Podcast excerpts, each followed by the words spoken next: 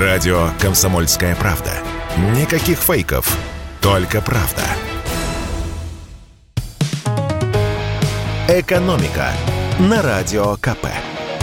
Здравствуйте, дорогие слушатели радио «Комсомольская правда». В эфире наш ежедневный обзор самых важных экономических новостей.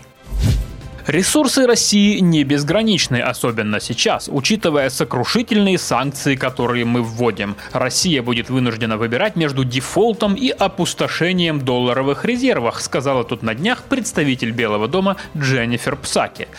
Вот такие два варианта развития событий оставили нам американцы. Либо дефолт, либо опустошение долларовых запасов. Давайте разберем каждый из этих вариантов и обсудим, чем нам это грозит и как выкручиваться.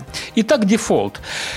Если нам и грозит дефолт, то это не конец света, утешил нас эксперт Российского института стратегических исследований Михаил Беляев и объяснил, ведь что такое дефолт? Это неспособность страны платить по внешним долгам. Если страна попала в дефолтную зону, то ее ценные бумаги не размещаются за границей и у нее нет возможности привлечь финансирование из-за рубежа.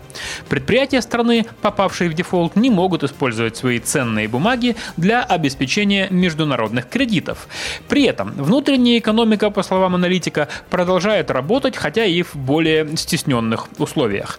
При этом, как говорит эксперт, дефолта России не будет, потому что внешний госдолг России всего 20% от ВВП.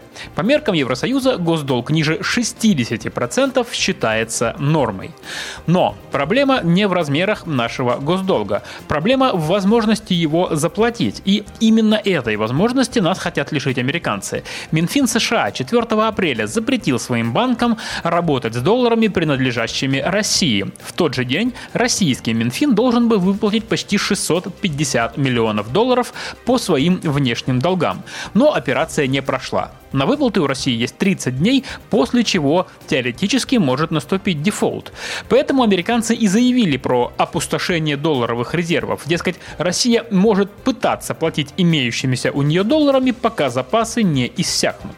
Но эксперты поясняют, что Россия, вообще-то, ведет внешнюю торговлю, а значит валютные поступления у нас есть. Их хватит на обслуживание нашего внешнего долга. А тут еще и российский Минфин, скажем так, нанес ответный удар. Как сообщил Минфин, 6 апреля он исполнил в рублях обязательства по евробондам перед иностранными держателями. Проще говоря, отдал часть госдолга. Все это на сумму в 649 миллионов долларов. Ну, раз зарубежный банк отказался исполнять платежное поручение в валюте, то операцию провели в рублях. И при этом успешно. Минфин уточняет, конвертировать эти рубли в доллары получатели смогут после того, как России вернут доступ к замороженным резервам на 300 миллиардов долларов. Впрочем, если подходить к вопросу формально, то выплата не в той валюте может считаться нарушением. Международное рейтинговое агентство Fitch в середине марта так и сообщило, если Россия заплатит по долларовым облигациям в рублях, то через 30 дней может наступить дефолт. Теперь будем ждать реакции иностранных инвесторов и властей. Будут они настаивать, что это дефолт или нет. Но, по словам нашего эксперта, несмотря на сложную, скажем так, геополитическую ситуацию, нашим оппонентам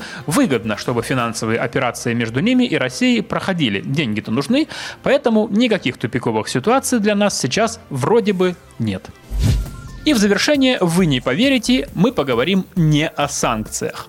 Что дешевле, купить квартиру или снять ее? Похоже, риэлторы нашли ответ на этот извечный вопрос. Эксперты ЦИАН-аналитики изучили данные по 24 крупнейшим городам России и выяснили, при нынешних ставках по жилищному кредиту однозначно выгоднее снимать.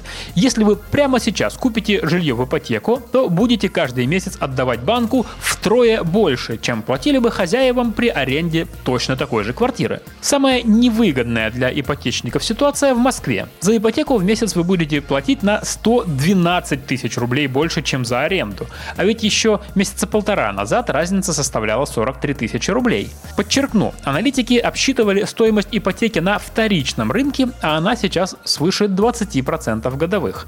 На рынке новостроек ситуация получше, поскольку доступна льготная ипотека. Но она теперь тоже не из дешевых. До апреля было 7%, а теперь уже 12%. Разрыв между стоимостью ипотеки и аренды Эксперты ЦИАН объясняют не только взлетевшими ставками, но и ростом предложения на рынке аренды. За месяц предложение арендного жилья в Москве выросло на 87%. На втором месте Ижевск, там плюс 74%, ну и замыкает тройку лидеров Питер, плюс 67%. Соответственно, стала снижаться и средняя плата за аренду. В среднем по стране за месяц арендные однушки, например, подешевели на 1,5%, а в Москве более чем на 6%. «Экономика» на Радио КП.